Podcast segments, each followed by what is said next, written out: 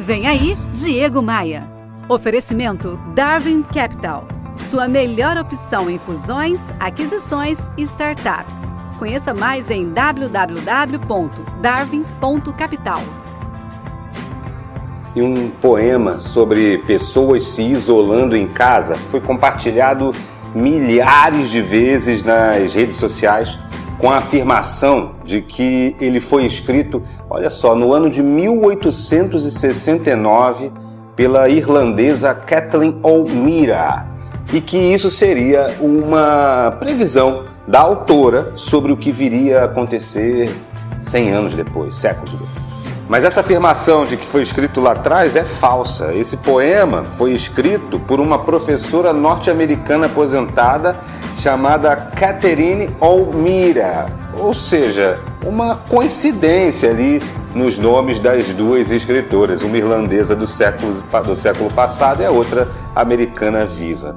Esse texto foi publicado pela primeira vez quando estourou aí a bomba do Covid-19. Justiça feita, olha a belezura de texto. E as pessoas ficaram em casa e leram livros e ouviram e descansaram e se exercitaram e fizeram arte e brincaram e aprenderam novas maneiras de ser. E pararam e ouviram fundo. Alguém meditou, Alguém orou, alguém dançou, alguém conheceu sua sombra. E as pessoas começaram a pensar de forma diferente. E, e pessoas se curaram. E, e na ausência de, de pessoas que viviam de maneiras ignorantes, perigosas, sem sentido e sem coração, até a terra começou a se curar. E quando o perigo terminou e as pessoas se encontraram, lamentaram pelas mortes e fizeram novas escolhas.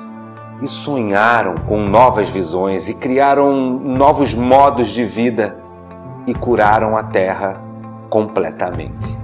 Todos os dias às 5h25 estou fazendo uma transmissão ao vivo do meu canal no Instagram Quero te ver lá. Para acessar e me adicionar nas redes sociais, entre agora em diegomaia.com.br e clique nos ícones das redes sociais e me adicione.